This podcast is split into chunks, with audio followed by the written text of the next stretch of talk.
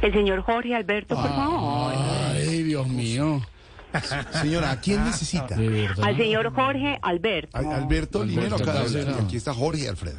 Ah, muy buenas tardes, le habla Daniela Arroyave, su asesora financiera.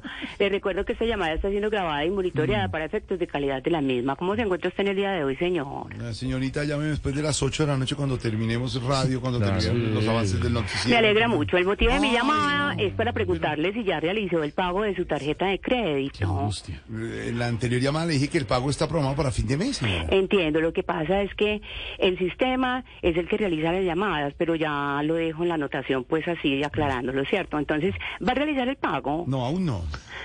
No va a realizar el pago. No, no, no, no, no, no. ¿Por qué, ¿Qué le pasa? ¿Por, por qué llora, señora? ¿Verdad? No va a realizar el pago. Pero ¿por qué no, señora? ¿Por qué llora?